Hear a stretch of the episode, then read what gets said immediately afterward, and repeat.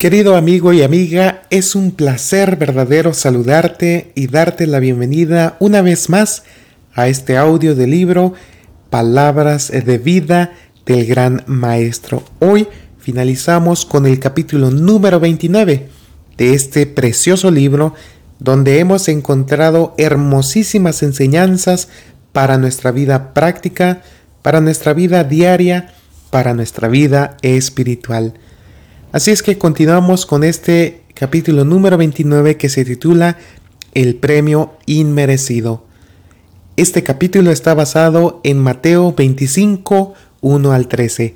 Te invito a prestar atención. Cristo está sentado con sus discípulos sobre el monte de las olivas.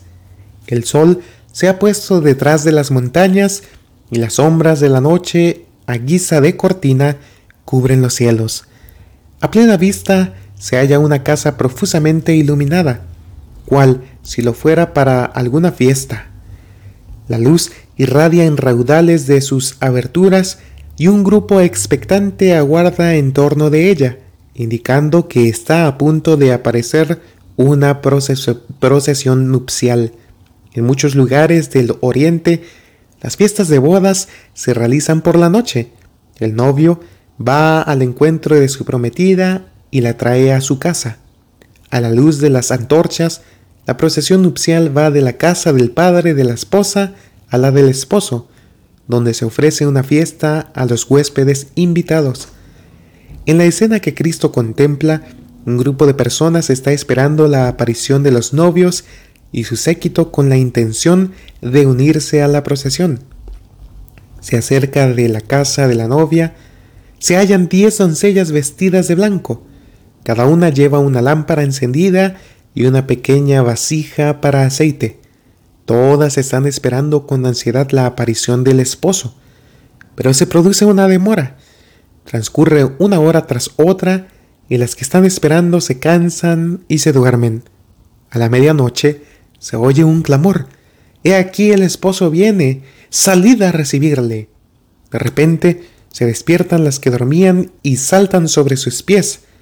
Ven la procesión que avanza, alumbrada por las antorchas y alegrada por la música. Oyen la voz del esposo y de la esposa. Las diez vírgenes toman sus lámparas y comienzan a acondicionarlas apresurándose a marchar. Pero cinco de ellas no habían llenado sus vasijas de aceite. No presumieron que habría una demora tan larga y no se habían preparado para la emergencia. Afligidas, se dirigieron a sus compañeras más prudentes diciendo, Dadnos de vuestro aceite, porque nuestras lámparas se apagan. Pero las otras cinco, con sus lámparas recién aderezadas, habían vaciado sus vasijas. No tenían aceite de sobra y respondieron, porque no nos falte a nosotras y a vosotras, id antes a los que venden y comprad para vosotras. Mientras iban a comprar, la procesión avanzó y las dejó atrás. Las cinco que tenían sus lámparas encendidas se unieron a la muchedumbre, entraron en la casa con el séquito nupcial y la puerta se cerró. Cuando las vírgenes fatuas llegaron al salón del banquete, recibieron un rechazamiento inesperado. El jefe de la fiesta declaró, No os conozco. Fueron dejadas afuera, en la calle desierta, en las tinieblas de la noche. Mientras Cristo estaba sentado mirando el grupo que esperaba al esposo, contó a sus discípulos la historia de las diez vírgenes para ilustrar con ese suceso la experiencia de la iglesia que viviría precisamente antes de su segunda venida. Las dos clases de personas que esperaban representan dos clases que profesan estar esperando a su Señor. Se las llama vírgenes porque profesan una fe pura. Las lámparas representan la palabra de Dios. El salmista dice, Lámpara es a mis pies tu palabra y lumbrera a mi camino. El aceite es un símbolo del Espíritu Santo. Así se representa el Espíritu en la profecía de Zacarías. Volvió el ángel que hablaba conmigo, dijo, y despertóme, como un hombre que es despertado de su sueño, y díjome, ¿qué ves? Y respondí, he mirado aquí un candelero todo de oro, con su vaso sobre la mesa y sus siete lámparas encima del candelero, y siete canales para las lámparas que están encima de él. y sobre él dos olivas, la una a la derecha del vaso y la otra a su izquierda. Proseguí, y hablé a aquel ángel que hablaba conmigo, diciendo, ¿Qué es esto, Señor mío? Entonces respondió y hablóme diciendo, Esta es la palabra de Jehová a Zorobabel en que se dice, No con ejército ni con fuerza, sino con mi espíritu, ha dicho Jehová de los ejércitos. Hablé de nuevo y díjele, ¿qué significan las dos ramas de olivas que por medio de dos tubos de oro vierten de sí aceite como oro? Y él dijo, estos dos hijos de aceite son los que están delante del Señor de toda la tierra. Procedente de las dos olivas, corría el áureo aceite por los tubos hacia el recipiente del candelero, y luego hacia las lámparas de oro que iluminaban el santuario. Así también que de los seres santos que están en la presencia de Dios, su espíritu es impartido a los instrumentos humanos que están consagrados a su servicio. La misión de los dos ungidos es comunicar al pueblo de Dios que sólo la gracia celestial puede hacer de su palabra una lámpara para los pies y una luz para el sendero. No con ejército ni con fuerza, sino con mi espíritu, ha dicho Jehová de los ejércitos.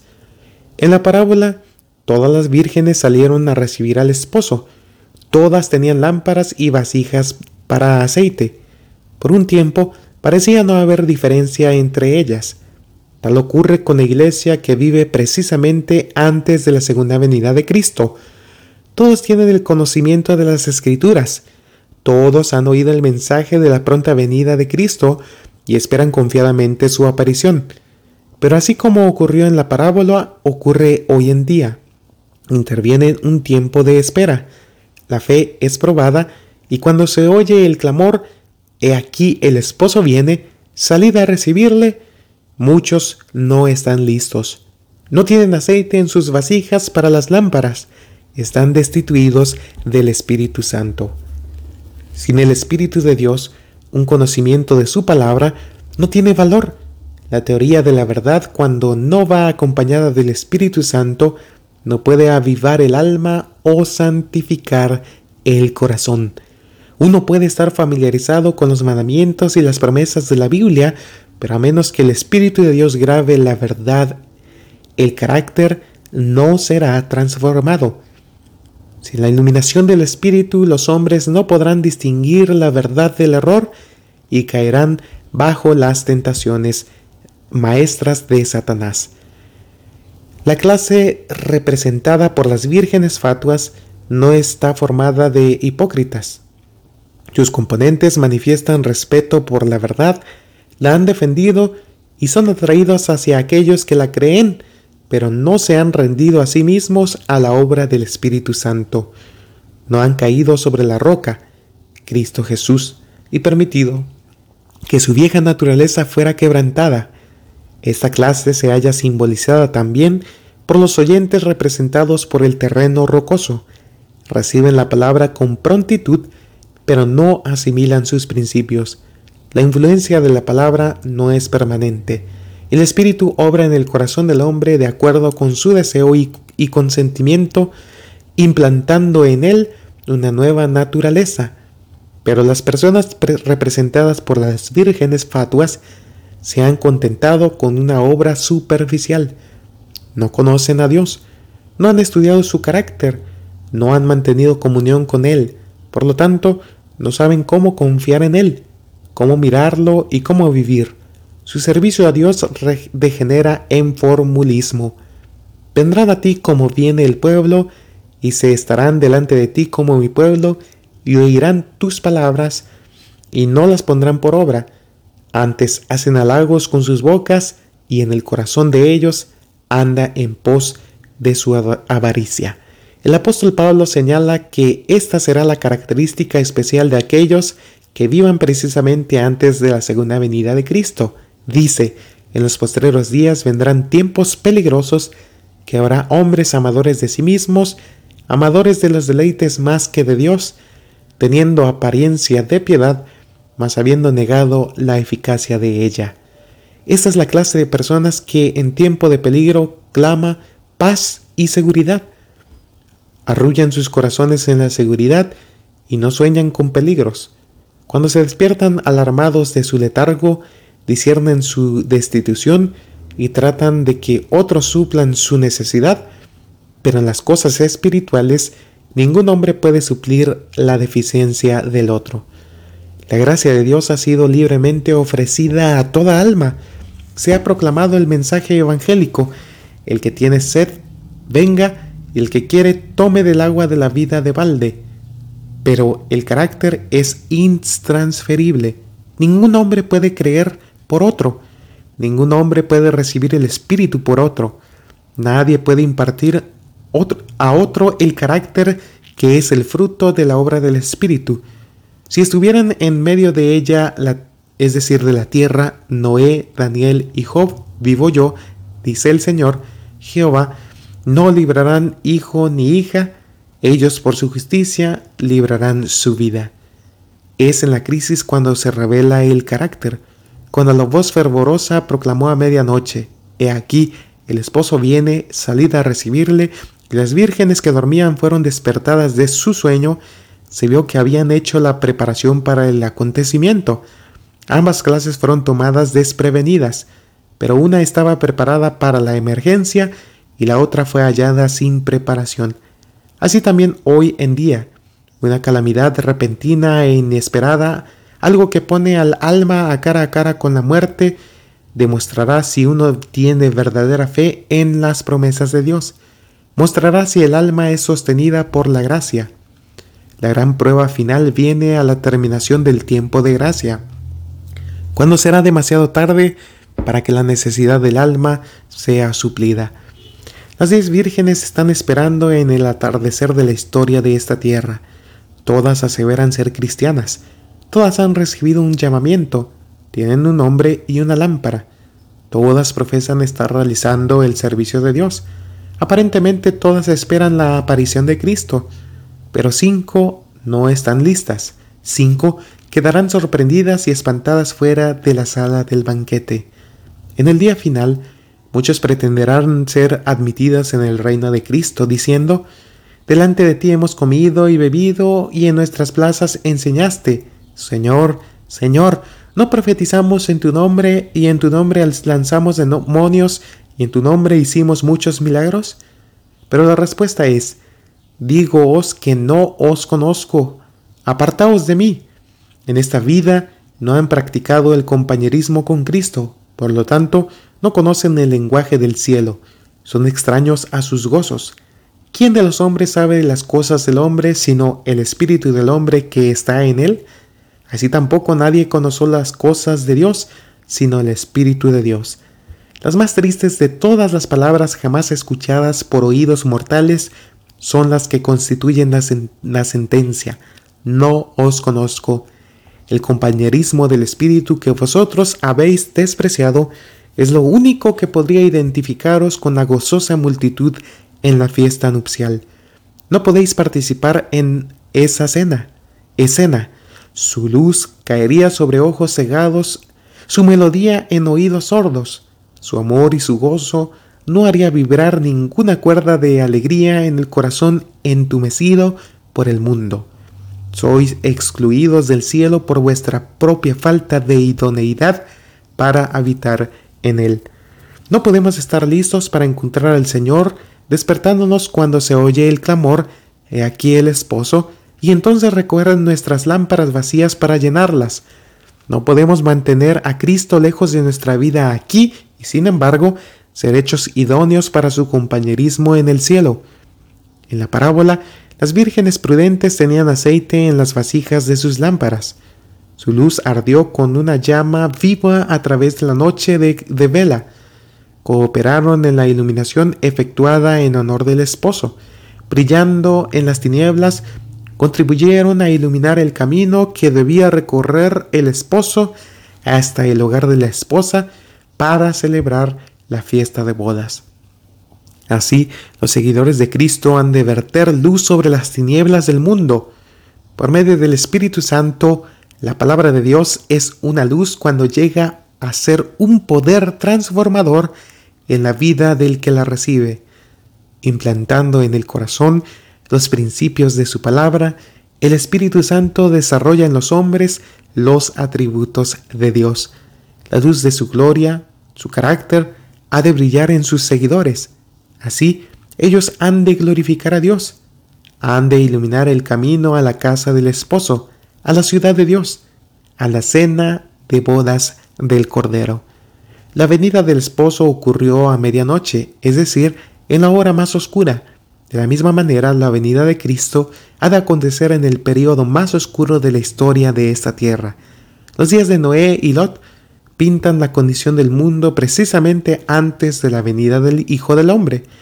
Las escrituras al señalar, al señalar este tiempo declaran que Satanás obrará con todo poder y con todo engaño de iniquidad. Su forma de obrar es revelada claramente por las tinieblas que van rápido en aumento, por la multitud de errores, herejías y engaños de esos últimos días. No solamente está Satanás cautivando al mundo, sino que sus mentiras están leudando las profesas iglesias de nuestro Señor Jesucristo. La gran apostasía se desarrollará hasta llegar a las tinieblas de la medianoche, impenetrables como negro saco de silicio. Para el pueblo de Dios será una noche de prueba, una noche de lloro, una noche de persecución por causa de la verdad, pero en medio de esa noche de tinieblas brillará la luz de Dios. Él hizo que de las tinieblas resplandeciese la luz. Cuando la tierra estaba desordenada y vacía, las tinieblas estaban sobre la haz del abismo, el Espíritu de Dios se movía sobre la haz de las aguas, y dijo Dios, sea la luz, y fue la luz. De la misma manera, en la noche de las nieblas espirituales es emitida la orden divina, sea la luz. Él dice a su pueblo, levántate, resplandece, que ha venido tu lumbre, y la gloria de Jehová ha nacido sobre ti. He aquí dicen las escrituras, que tinieblas cubrirán la tierra y oscuridad los pueblos, mas sobre ti nacerá Jehová, y sobre ti será vista su gloria. El mundo está envuelto por las tinieblas de la falsa concepción de Dios. Los hombres están perdiendo el conocimiento de su carácter, el cual ha sido mal entendido y mal interpretado. En este tiempo ha de proclamarse un mensaje de Dios, un mensaje que ilumine con su influencia y salve con su poder su carácter ha de ser dado a conocer. Sobre las tinieblas del mundo ha de resplandecer la luz de su gloria, de su bondad, su misericordia y su verdad. Esta es la obra bosquejada por el profeta Isaías en las palabras, Levanta fuertemente tu voz, anunciadora de Jerusalén, levántala, no temas, di a las ciudades de Judá, veis aquí el Dios vuestro He aquí que el Señor Jehová vendrá con fortaleza y su brazo se enseñoreará. He aquí que su salario viene con él y su obra delante de su rostro. Aquellos que esperan la venida del esposo han de decir al pueblo, veis aquí el Dios vuestro. Los últimos rayos de luz misericordiosa, el último mensaje de clemencia ha de darse al mundo, que ha de darse al mundo, es una revelación de su carácter de amor. Los hijos de Dios han de manifestar su gloria. En su vida y carácter han de revelar lo que la gracia de Dios ha hecho por ellos. La luz del sol de justicia ha de brillar en buenas obras, en palabras de verdad y hechos de santidad. Cristo, el resplandor de la gloria del Padre, vino al mundo como su luz. Vino a representar a Dios ante los hombres y de él está escrito que fue ungido de Espíritu Santo y de potencia, y anduvo haciendo bienes. En la sinagoga de Nazaret dijo, El Espíritu del Señor es sobre mí, por cuanto me ha ungido para dar buenas nuevas a los pobres, me ha enviado para sanar a los quebrantados de corazón, para pregonar a los cautivos libertad y a los, ciegos vista, para poner en libertad a los quebrantados, para predicar el año agradable del Señor. Esta era la obra que él recomendó a sus discípulos que hicieran. Vosotros sois la luz del mundo, dijo él, así alumbre vuestra luz delante de los hombres, para que vean vuestras buenas obras y glorifiquen a vuestro Padre que está en los cielos.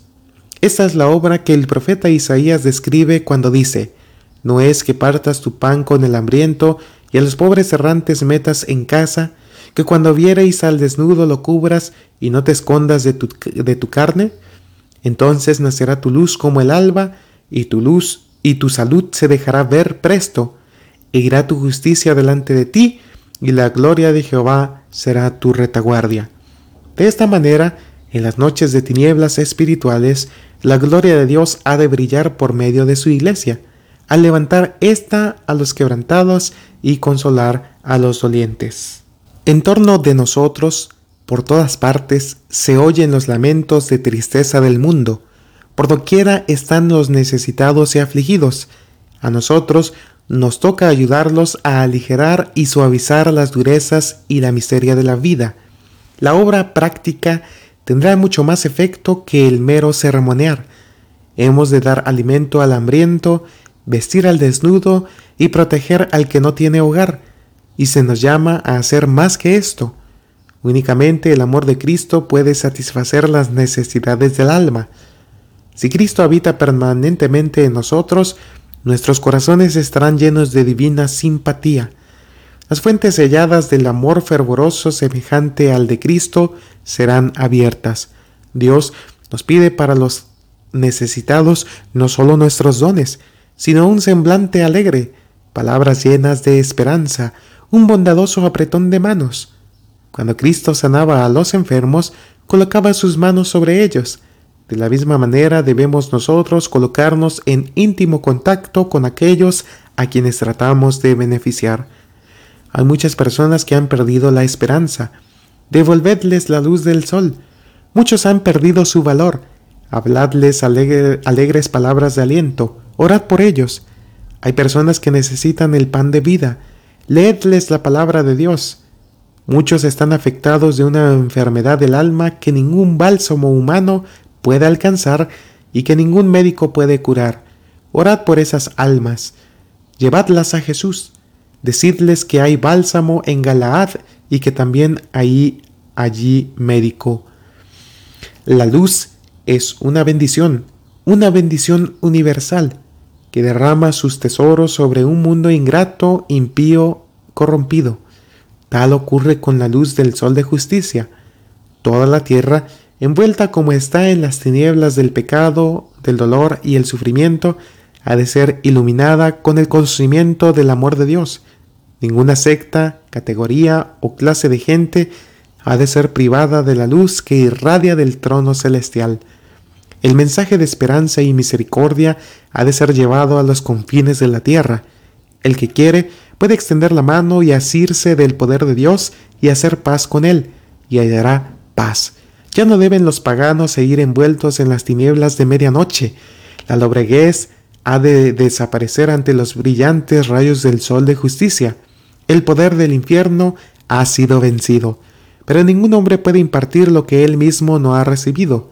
En la obra de Dios, la humanidad no puede generar nada. Ningún hombre puede ser por no, ningún hombre puede por su propio esfuerzo convertirse en un portaluz de Dios era el áureo aceite vertido por los mensajeros celestiales en los tubos de oro para ser conducido del recipiente de oro a las lámparas del santuario, lo que producía una luz continua, brillante y resplandeciente. Es el amor de Dios continuamente transferido al hombre lo que lo capacita para impartir luz. En el corazón de todos los que están unidos a Dios por la fe, el áureo aceite del amor fluye libremente, para brillar en buenas obras, en un servicio real y sincero por Dios. En la inconmensurable dádiva del Espíritu Santo se hallan contenidos todos los recursos del cielo. No es por causa de restricción alguna por parte de Dios por lo que las riquezas de su gracia no fluyen hacia la tierra a los hombres. Si todos tuvieran la voluntad de recibir, todos serían llenados de su espíritu. Es el privilegio de toda alma ser un canal vivo por medio del cual Dios pueda comunicar al mundo los tesoros de su gracia, las inescrutables riquezas de Cristo. No hay nada que Cristo desee tanto como agentes que representen al mundo su espíritu y carácter. No hay nada que el mundo necesite tanto como la manifestación del amor del Salvador mediante la humanidad. Todo el cielo está esperando que haya canales por medio de los cuales pueda derramarse el aceite santo para que sea un gozo y una bendición para los corazones humanos. Cristo ha hecho toda provisión para que su iglesia sea un cuerpo transformado, iluminado con la luz del mundo, que posea la gloria de Emanuel. Es su propósito que todo cristiano esté rodeado de una atmósfera espiritual de luz y paz. Desea que nosotros revelemos su propio gozo en nuestra vida. La morada del Espíritu en nuestro corazón se revelará por la manifestación del amor celestial la plenitud divina fluirá a través del agente humano consagrado para ser luego transmitida a los demás. El sol de justicia en sus alas traerá salud. Así también de todo verdadero discípulo ha de emanar una influencia productora de vida, valor, utilidad y verdadera sanidad. La religión de Cristo significa más que el perdón del pecado, significa la extirpación de nuestros pecados y el henchimiento del vacío con las gracias del Espíritu Santo. Significa iluminación divina, regocijo en Dios. Significa un corazón despojado del yo y bendecido con la presencia permanente de Cristo. Cuando Cristo reina en el alma hay pureza, libertad del pecado. Se cumple en la vida la gloria, la plenitud, la totalidad del plan evangélico. La aceptación del Salvador produce un resplandor de perfecta paz y amor perfecto de perfecta seguridad. La belleza y fragancia del carácter de Cristo reveladas en la vida testifican de que Dios ha enviado ciertamente a su Hijo al mundo para ser su Salvador. Cristo no pide que sus seguidores luchen por brillar. Él dice, dejad que brille vuestra luz si habéis recibido la gracia de Dios, la luz está en vosotros. Quitad los impedimentos y la gloria del Señor se revelará. La luz brillará para penetrar y disipar las tinieblas. No podéis dejar de brillar en vuestra esfera de influencia. La revelación de su propia gloria en la forma humana acercará tanto el cielo a los hombres que la belleza que adorne el templo interior se verá en toda alma en quien more el Salvador. Los hombres serán cautivados por la gloria de un Cristo que mora en el corazón, y en corrientes de alabanza y acción de gracias procedentes de muchas almas así ganadas para Dios, la gloria refluirá al gran dador. Levántate, resplandece, que ha venido tu lumbre, y la gloria de Jehová ha nacido sobre ti. Este mensaje se da a aquellos que salen al encuentro del esposo. Cristo viene con poder y grande gloria, viene con su propia, propia gloria y con la gloria del Padre, viene con todos los santos ángeles. Mientras todo el mundo esté sumido en tinieblas, habrá luz en toda morada de los santos. Ellos percibirán la primera luz de su segunda venida. La luz no empleada brillará del resplandor de Cristo el Redentor, y Él será admirado por todos los que le han servido. Mientras los impíos huyan de su presencia, los seguidores de Cristo se regocijarán. El patriarca Job, mirando hacia adelante al tiempo del segundo advenimiento de Cristo, dijo, al cual yo tengo de ver por mí mismo, y mis ojos le mirarán, y ya no como a un extraño. Cristo ha sido un compañero diario y un amigo familiar para sus fieles seguidores. Estos han vivido en contacto íntimo, en constante comunión con Dios. Sobre ellos ha nacido la gloria del Señor. En ellos se ha reflejado la luz del conocimiento de la gloria de Dios en la faz de Jesucristo. Ahora se regocijan en los rayos no empañados de la refulgencia y gloria del Rey en su majestad. Están preparados para la comunión del cielo, pues tienen el cielo en sus corazones. Con cabezas levantadas, con los alegres rayos del sol de justicia, brillando sobre ellos, regocijándose porque su redención se acerca, salen al encuentro del esposo diciendo, Y aquí, este es nuestro Dios, le hemos esperado y nos salvará. Y oí como la voz de una grande compañía, y como el ruido de muchas aguas, y como la voz de grandes truenos que decía, Aleluya, porque reinó el Señor nuestro Dios Todopoderoso. Gocémonos y alegrémonos, y démosle gloria, porque son venidas las bodas del Cordero, y su esposa se ha aparejado. Y él me dice, escribe, bienaventurados los que son llamados a la cena del Cordero. Él es el Señor de los señores y el Rey de los reyes, y los que están con Él son llamados y elegidos fieles. Bien, con esto vamos finalizando el último capítulo de este precioso libro llamado Palabras de vida del gran maestro. Capítulo número 29 que se titula El premio inmerecido. Sin duda alguna que no merecemos ese premio que es el Espíritu Santo en nuestra vida. Sin embargo, el Señor nos lo ofrece para que nosotros podamos experimentarlo en nuestra vida diaria, que el Espíritu Santo llene nuestro corazón de amor por Él y que su amor también nos induzca a hacer el bien por los demás, porque no hay otra forma en la cual podamos brindar un servicio aceptable a Dios que con la dirección de su Santo Espíritu.